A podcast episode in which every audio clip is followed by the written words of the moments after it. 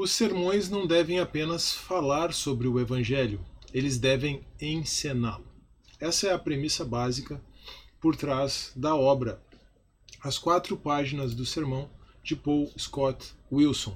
Eu já mencionei a leitura desse livro no vídeo de segunda-feira, dia 23 de janeiro, e agora na quarta-feira, até como uma forma de complementar, porque naquele vídeo eu postei um sermão de quatro páginas sobre o Salmo 53. Aqui eu vou então trazer um resumo, fazer a indicação literária e trazer um breve estudo baseado na obra As Quatro Páginas do Sermão de Paul Scott Wilson.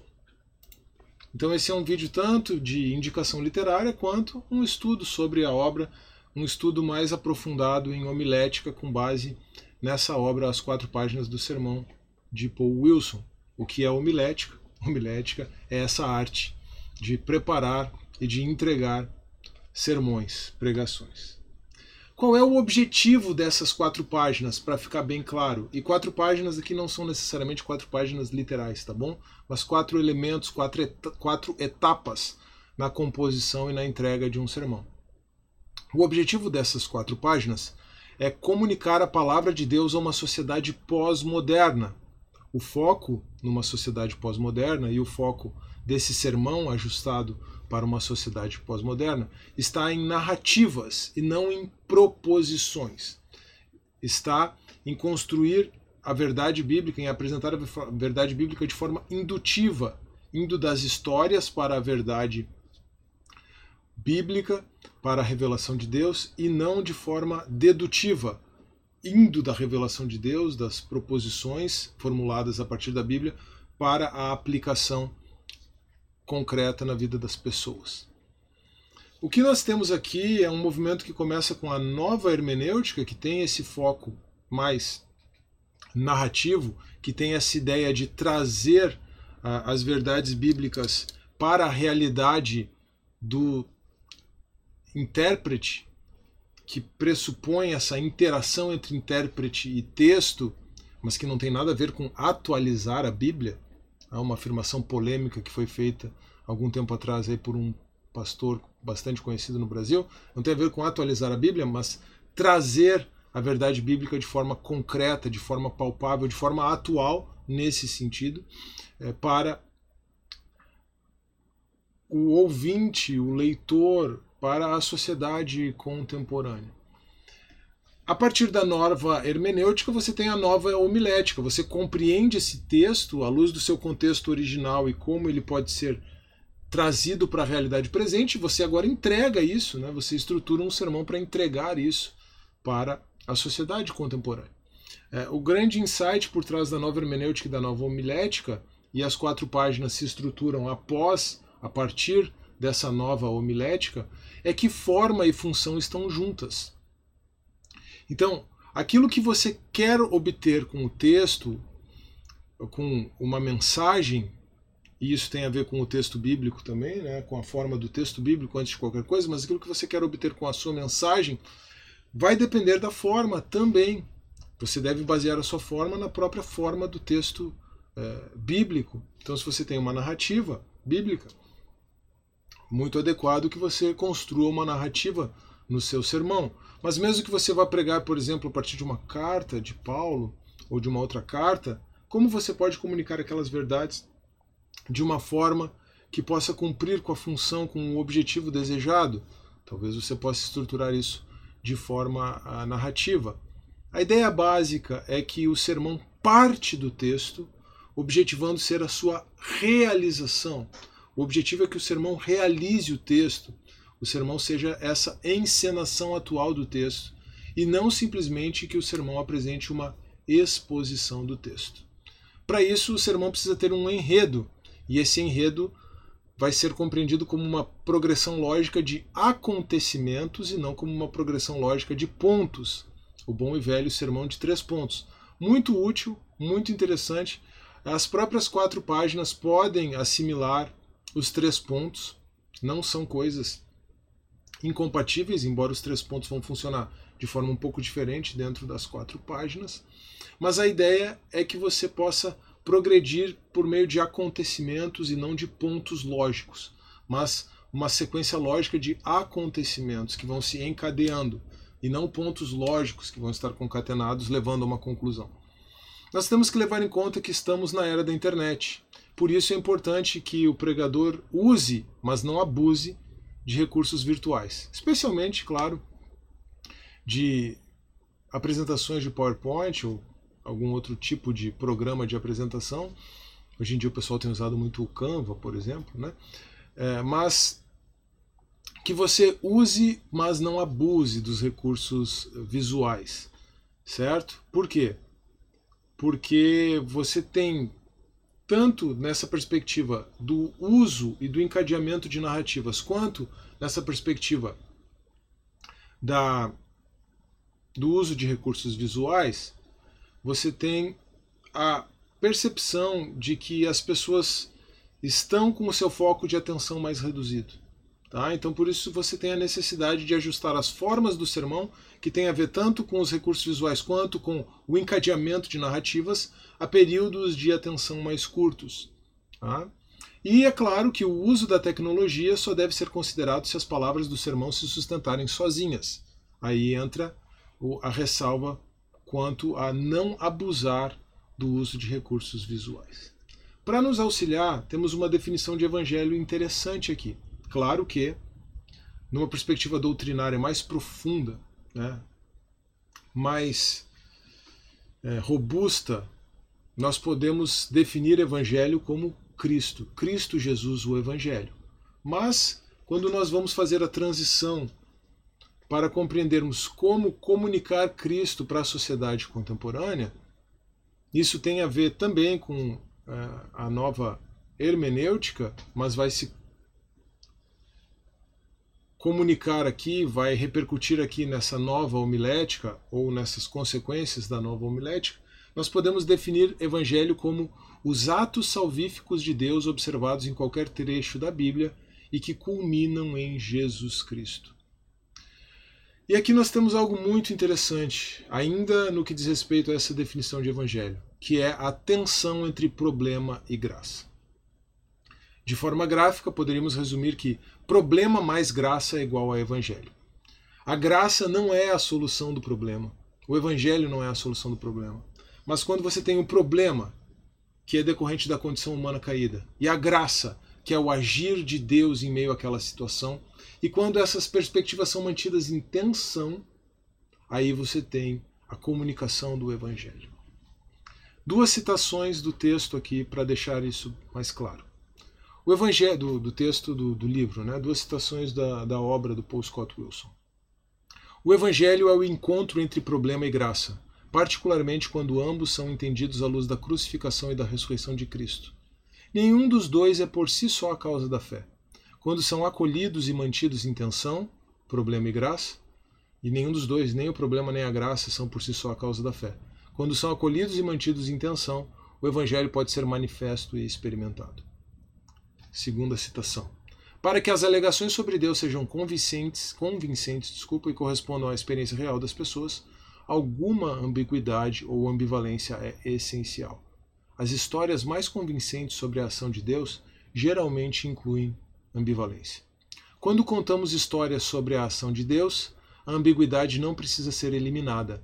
Na verdade, muitas vezes ela reforça o testemunho, pois parece real.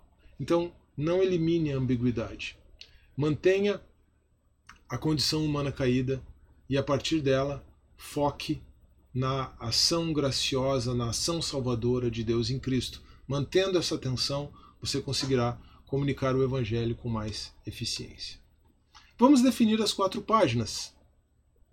As quatro páginas podem ser compreendidas como elementos básicos ou partes de um sermão. Não são necessariamente partes ou páginas físicas.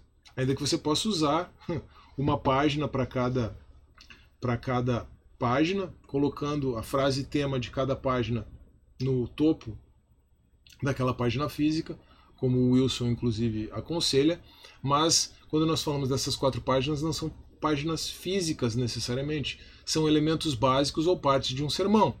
um sermão em quatro páginas pode ter mais do que quatro páginas, seja no seu texto, seja no seu esboço, tá bom? É, essas quatro páginas são os elementos que sustentam a pregação bíblica. Elas são uma espécie de gramática do Evangelho, porque elas vão ajudar você a encenar o Evangelho. Elas vão ajudar você a manter o foco na atenção e na graça para que o Evangelho emerja a partir daí. E elas também podem ser compreendidas como regras elementares para analisar a excelência do sermão. Na página 1, nós temos o problema no texto bíblico, então agora vamos compreender cada uma dessas páginas. Na página 1, nós temos o problema, o foco na condição humana caída no texto bíblico.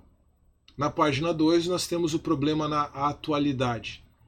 A página 3 vai trazer a graça, o agir gracioso de Deus no texto bíblico e a página 4 vai trazer a graça na atualidade.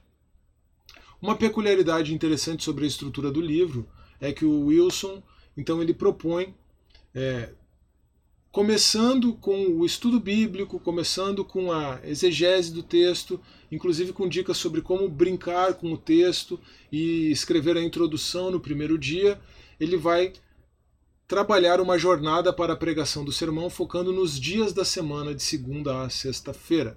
Não à toa, o Wilson, como professor do Andrew Balzels, serve como inspiração até nesse sentido aqui do livro, A Jornada da Pregação do Andrew Balzels. Né? Então essa ideia de uma jornada para a preparação do sermão nos dias da semana, ela é encontrada nas quatro páginas do sermão do Wilson e, inclusive, é, uma página para cada dia também no roteiro proposto por ele. Eu não vou focar tanto nesse cronograma. Eu pressuponho que esse cronograma seja para obreiros em tempo integral, né, pastores em tempo integral, que vão conseguir aí dedicar algumas horas do seu dia para essa preparação do sermão, inclusive como parte da sua atividade de ministério. É, eu não vou focar nisso, mas eu vou avançar para nós compreendermos um pouco melhor o funcionamento do sermão aí nas suas quatro páginas. Para você definir as páginas, você vai buscar frases, quatro frases tema. E além dessas quatro frases temas, espelhando cada uma das quatro páginas, você deve focar em uma necessidade. E como você vai fazer? Como é o processo proposto pelo Wilson? A frase tema do sermão, que não é necessariamente o título do sermão, tá bom? O título ele pode ter uma perspectiva um pouco mais é, atrativa, é, mas a frase tema ela define a página 3. Então veja que interessante aqui a questão do foco, tá bom? Você começa definindo a página 3, você não começa definindo a página 1. Você começa definindo a página 3. Você começa encontrando o agir gracioso de Deus no texto bíblico, com foco na obra salvadora de Cristo. Tá bom? Então a frase 3 define a página 3.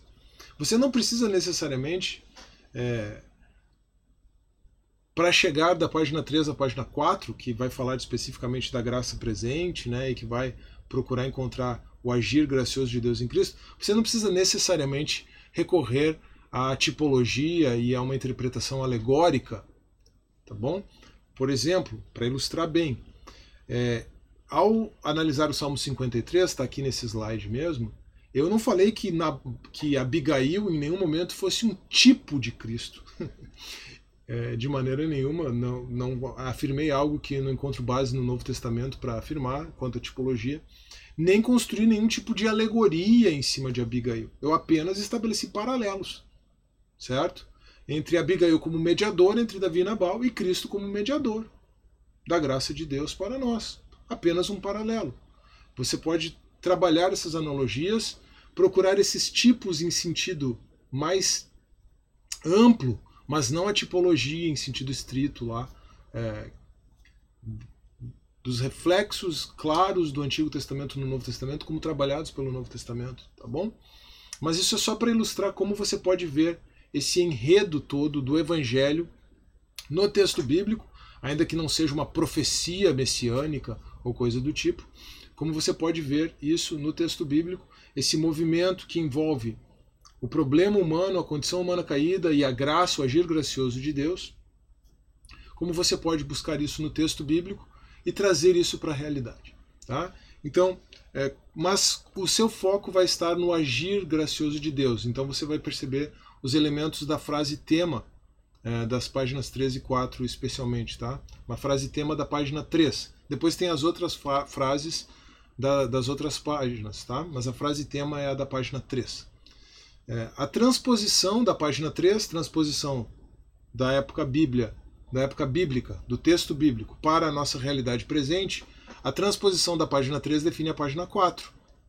E a inversão, ou seja, você vai dar graça para o problema, a inversão da página 3 define a página 1. Claro que não precisa ser simplesmente um, uma troca de sinal aqui, uma inversão de sinal. Você pode procurar no texto onde está o problema. Né? Mas sempre esse problema precisa estar relacionado com a graça, ele precisa encontrar resposta, não necessariamente solução ou eliminação mas ele precisa encontrar resposta na página 3, quando você está pensando em termos da Bíblia. Tá? E aí você vai fazer a transposição da página 1 para a página 2. Dois recursos, então. Transposição, que é trazer da realidade bíblica para o tempo presente, e inversão, que é ir da graça para o problema. Tá bom? Veja que o foco vai estar sempre no agir gracioso de Deus, e antes de qualquer coisa, o foco é bíblico, porque você começa pela, pela página 3 e não pela página 4. E depois você encontra, a partir da frase tema, uma necessidade.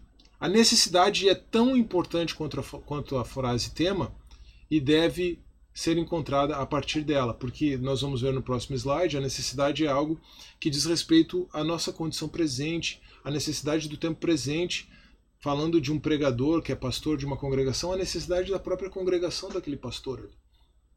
Tá bom? Mas quais são os elementos dessa frase tema para definir a frase, a, a frase 3, ou melhor, a frase da página 3, e que você vai perceber de certa forma também na frase da página 4. Os elementos da frase tema então são uma pessoa da Trindade como sujeito. Veja que Deus, o Deus Trino, o Pai, o Filho ou o Espírito Santo, é o sujeito da frase tema, não é o homem. O foco está no agir de Deus. Por isso, você tem uma frase com um verbo ativo, é um verbo na voz ativa, e não uma frase na voz passiva. É, em vez de você dizer nós somos salvos por Deus, você diz Deus nos salva. Tá? Só para ilustrar a voz ativa e voz passiva aqui de forma bem simples. Tá bom? Mas ainda assim a frase tema deve conter uma ação salvadora ou capacitadora. Esse verbo, deve, esse verbo na voz ativa deve ser relativo a uma ação salvadora ou capacitadora de Deus, Deus como sujeito. E esse, essa frase tema deve expressar um pensamento completo, mas com uma oração curta e simples. Tá bom? Agora você vai comigo é, fazer um raio-x do sermão que eu apresentei, gravei sobre o Salmo 53, postado aqui na segunda-feira é, olhando, né, fazendo essa, essa avaliação do sermão a partir dessas quatro páginas. Um detalhe importante é o seguinte: de acordo com o Paul Wilson, antes de falar do Salmo 53 aqui, do meu, do meu esboço sobre o Salmo 53, uma coisa importante é, é que toda pregação bíblica vai ter essas quatro páginas, de acordo com o Paul Wilson, certo? Toda pregação bíblica terá essas quatro páginas é, de uma forma ou de outra, não necessariamente concatenadas assim, página 1, página 2, página 3, página 4. Aliás, é possível fazer alguma inversão nessa ordem tranquilamente, mas é, uma pregação bíblica ela vai ter essas quatro páginas de alguma forma. O foco no problema no texto bíblico, o foco no problema na atualidade, o foco na graça no texto bíblico e o foco na graça na manifestação de Deus na atualidade. Enquanto eu estava lendo esse livro, eu também já tinha até produzido uma reflexão sobre o Salmo 52, foi postada imediatamente antes da, do sermão sobre o Salmo 53 aqui no canal. E aí eu peguei, ó, vamos avaliar a minha reflexão sobre o Salmo 52 é, à luz desses quatro elementos, e foi possível perceber, não encadeados de forma tão intencional e não na forma de um, um discurso mais narrativo, foi possível perceber esses quatro elementos na minha reflexão sobre o Salmo 52. Então eu pensei, ufa, tô brincando, claro. Foi bíblica. É claro que, antes de qualquer coisa, a minha intenção era produzir algo bíblico, mas é, foi interessante poder usar esse, esses critérios né, aqui para analisar aquela reflexão que eu fiz sobre o Salmo 52. Esse esboço sobre o Salmo 53 aqui, ele é bem intencional. Tá? Ele foi intencional aplicando as, as quatro páginas do sermão aqui e encontrando a necessidade. Agora veja que interessante, vou aproveitar o Salmo 53, inclusive, porque é, o Salmo 53, como eu mencionei já, ele é idêntico ao Salmo 14, ou praticamente idêntico ao Salmo 14. E até o título do meu, do, do meu estudo sobre o Salmo 14 foi o seguinte: o Salmo do Insensato. Tá? Enquanto o título do Salmo é, do, do estudo sobre o Salmo 53 fo, focou, agora eu não estou lembrando qual foi o título que eu dei, não coloquei aqui, mas foca, focou na ação é, graciosa de Deus. Algo como. É, deixa eu ver, deixa eu encontrar aqui só o título do Salmo 53 para mencionar para você. Deixa só eu fazer isso para não para ilustrar bem. Tá? O título do Salmo da, do, do sermão sobre o Salmo 53 foi a resposta divina para a insensatez humana. Tá? Claro, veja, aqui o título está focando na ação de Deus, mas a partir da página 3, certo? A resposta divina para a insensatez humana foi é, o título proposto para o sermão. A página 3, a frase tema da página 3 foi Deus restaura a sorte do seu povo. Veja a diferença de ênfase. O salmo do insensato. Sim, certo, a insensatez é um elemento importante do Salmo 14, do Salmo 53, mas vamos focar no agir de Deus, a resposta divina para a ação humana. É, isso foi o que eu assimilei e o que eu apliquei de forma mais precisa a partir da leitura das quatro páginas do sermão. O que o Wilson enfatiza é que muitos sermões ficam na página 1 e na página 2, focando apenas o problema. O problema na Bíblia e o problema na atualidade. E não fazem essa passagem para a página 13 e a página 4, afirmando a graça de Deus, o agir gracioso, os atos salvíficos de Deus que culminam na pessoa de Cristo, ou seja, são sermões que não comunicam o evangelho na sua completude. Por isso, essa metodologia é interessante de você começar definindo a frase tema da página 3, certo? E a partir dela, por transposição e por inversão, chegar nas outras páginas. Então, de novo, o esboço sobre o Salmo 53, tá? A frase tema da página 3 foi Deus restaura a sorte do seu povo. Fazendo a transposição para a página 4, a frase ficou Cristo restaura a nossa sorte. Depois, fazendo a inversão da página 3 para a página 1, não há quem busque a Deus fazendo a transposição da página 1 para a página 2, vivemos numa época de insensatez. E a necessidade então foi a seguinte: se todos somos insensatos, como podemos crer? A resposta está em que Deus restaura a sorte do seu povo, do insensato Israel, e Cristo restaura a nossa sorte. Em Cristo nós podemos crer, apesar de sermos insensatos, de vivermos como patifes, que dizem que Deus não está aqui. Tá? Então, essa foi a estrutura básica de quatro páginas e uma necessidade para um sermão sobre o Salmo 53. O, esse vídeo aqui está sendo postado na quarta-feira. O Salmo 53, a, o sermão sobre o Salmo 53 já foi postado na segunda. Vou deixar na tela final deste vídeo aqui e vou deixar na descrição é, do vídeo também o link. E você pode então e da teoria para a prática, ou da prática para a teoria, caso tenha assistido já o, o sermão sobre o Salmo 53, para termos um, um estudo e uma aplicação bastante completa disso tudo aqui. Tá bom? Vamos avançar então para o nosso último slide aqui, porque ainda tem um, componente importante é, das lições do Paul Wilson aqui. Além das quatro páginas, você pode construir a unidade do sermão baseado nesses um, dois, três, seis elementos, tá? Seis elementos que podem ser resumidos em seis letras, TTDNIM, e aí o, o, o Wilson propõe um acrônimo para ajudar a memorizar.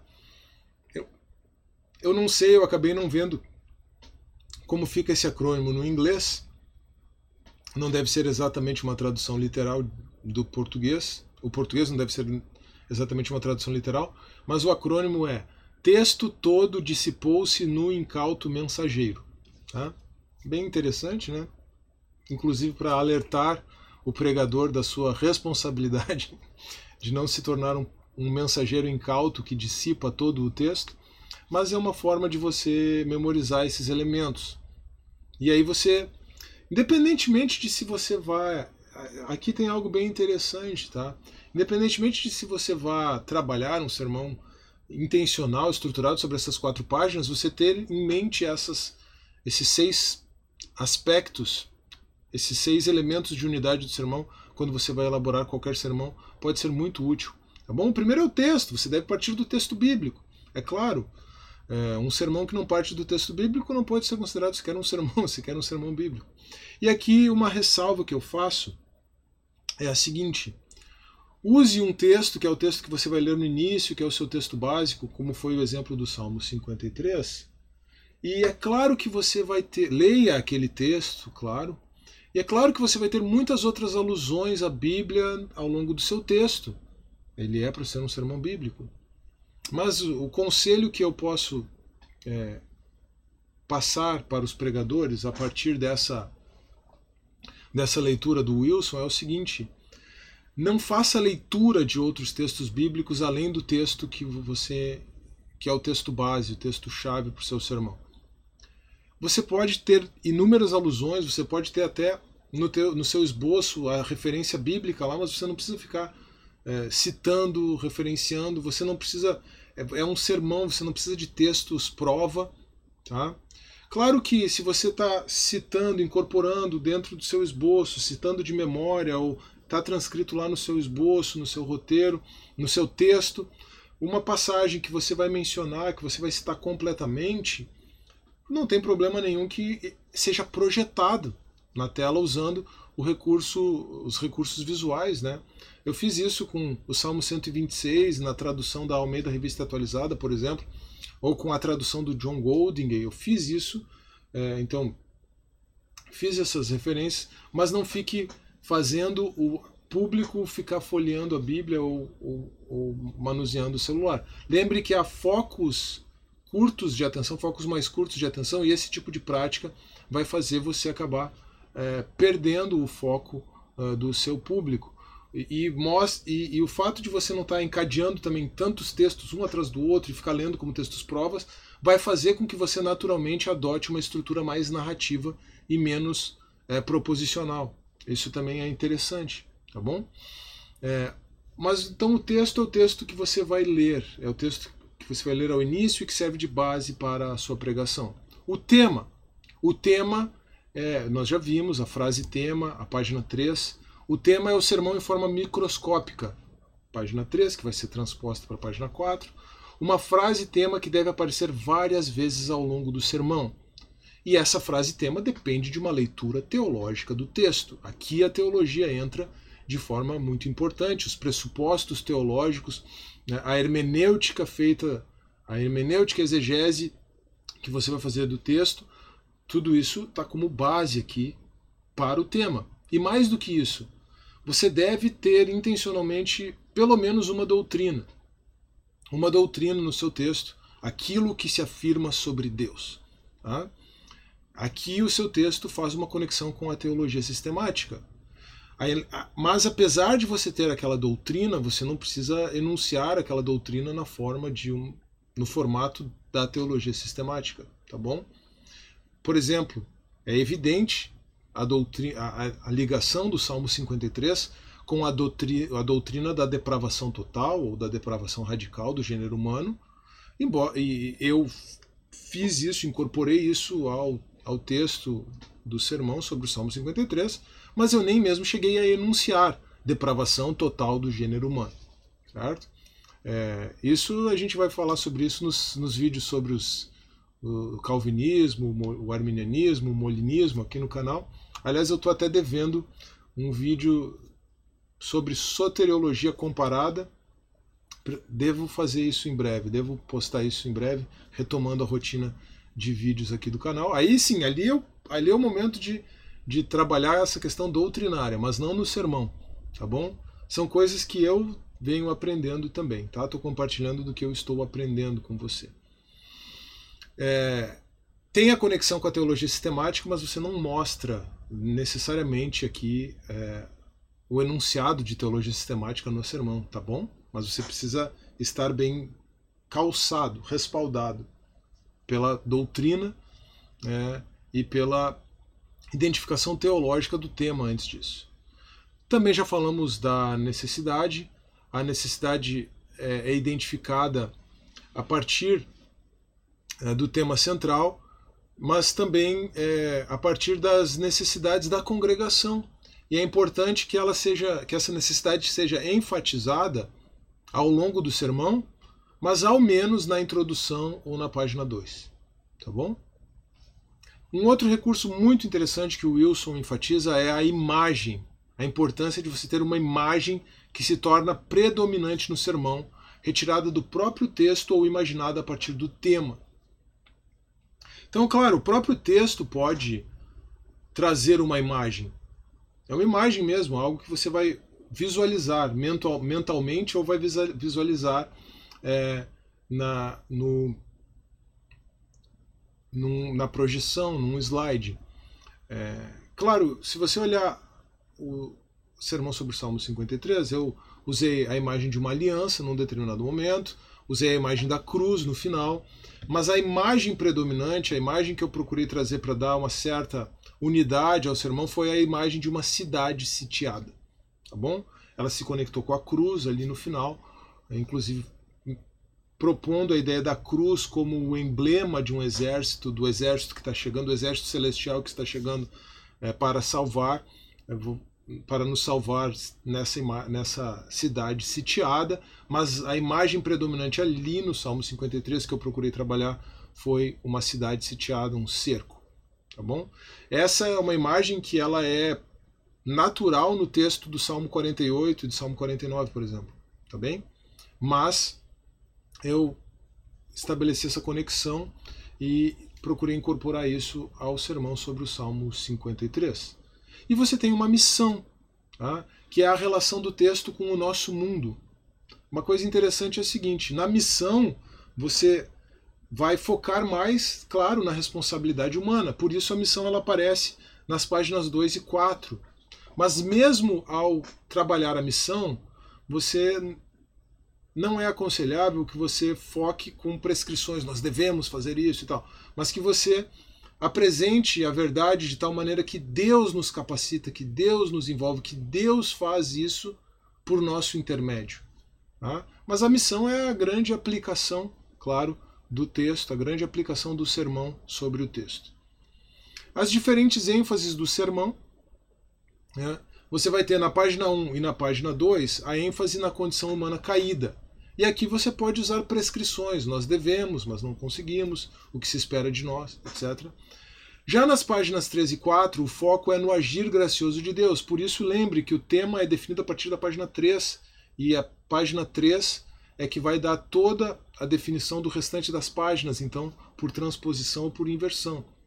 E esse agir gracioso de Deus deve ser no modo indicativo, deve ser enfatizado, deve ser colocado, olha eu usando prescrições aqui, mas tudo bem, né? Deve ser colocado a partir de, de frases no modo indicativo. Você deve enfatizar, você precisa enfatizar o agir gracioso de Deus. Tá? A ênfase também é narrativa. É importante que você consiga contar histórias, construir imagens, tá? Mas não quer dizer que você não possa usar pontos. O Wilson, inclusive, mostra como o uso de pontos pode servir como um recurso útil é, para você estruturar o sermão. Então, as páginas podem equivaler a pontos e você pode, inclusive, desdobrar alguma página em pontos. Você pode usar, incorporar o uso de pontos é, para enriquecer o seu sermão. Então aqui tem uma coisa bem interessante também. não é isto ou aquilo, mas é tanto isso quanto aquilo. São ênfases complementares para enriquecer ainda mais é, a sua abordagem, para enriquecer ainda mais a sua pregação. E é claro que essa ideia de quatro páginas não é uma questão estanque, tem que ser feito. Não, não é isso. Na maneira de estruturar é, o seu sermão, você pode inclusive variar quantas páginas. Por exemplo, você pode juntar a página 1 com a página 2. Trabalhar de forma única, num, num único enredo narrativo, vamos colocar assim, a, o problema no texto e o problema na atualidade. Ou você pode trabalhar a 3 e a 4 juntos a resposta, a graça no texto e a graça de Deus manifesta na realidade. Na, na, na, realidade, não, desculpa, porque o texto é muito real. Na atualidade, desculpa. Uma variação bem interessante é essa variação 2134. Tá? Estava falando antes dessa aqui. Opa, peguei o recurso errado. Estava falando antes dessa primeira aqui, juntar a página 1 com a 2 ou juntar a página 3 com a 4. Mas uma outra possibilidade de variação é essa variação aqui, ó, 2134 você começa com a página 2, falando da condição humana caída atual, do problema no presente. Você volta para o texto bíblico, falando do problema no texto bíblico, e aí você continua no texto bíblico, tratando da graça de Deus no texto bíblico, para terminar tratando da graça de Deus na atualidade. Tá? É, o ilegal de colocar a página 1 junto com a página 3 é manter a unidade bíblica, tá? Então essa é uma variação bem interessante. Outras variações interessantes são 2, 4, 3, página 2, página 4, página 3. Ou seja, você vai dar do problema no presente para a graça no presente e termina enfatizando a graça nas escrituras, ou você começa com o problema nas escrituras, passa pela graça nas Escrituras e termina com a graça no presente, caso seja mais complicado de trazer o problema uh, na perspectiva atual, o problema na perspectiva presente. Essas são maneiras de você variar o uso das quatro páginas do sermão. Tudo bem? Eu espero que você tenha gostado dessa apresentação desse conteúdo. Espero que ele possa se tornar relevante para você. Espero que você tenha gostado também da, da aplicação no estudo do Salmo 53, com o sermão sobre o Salmo 53. Vai ficar em algum lugar aqui na tela final, tá? para você acompanhar essa aplicação prática, caso tenha interesse, na descrição do vídeo também. Espero que esse estudo tenha sido tanto instrutivo quanto edificante para você. Se foi esse o caso, não se esqueça, por favor, de deixar o seu like no vídeo, de se inscrever no canal caso você não seja inscrito, de deixar o seu comentário e de compartilhar este vídeo. Um grande abraço, que Deus abençoe e até a próxima.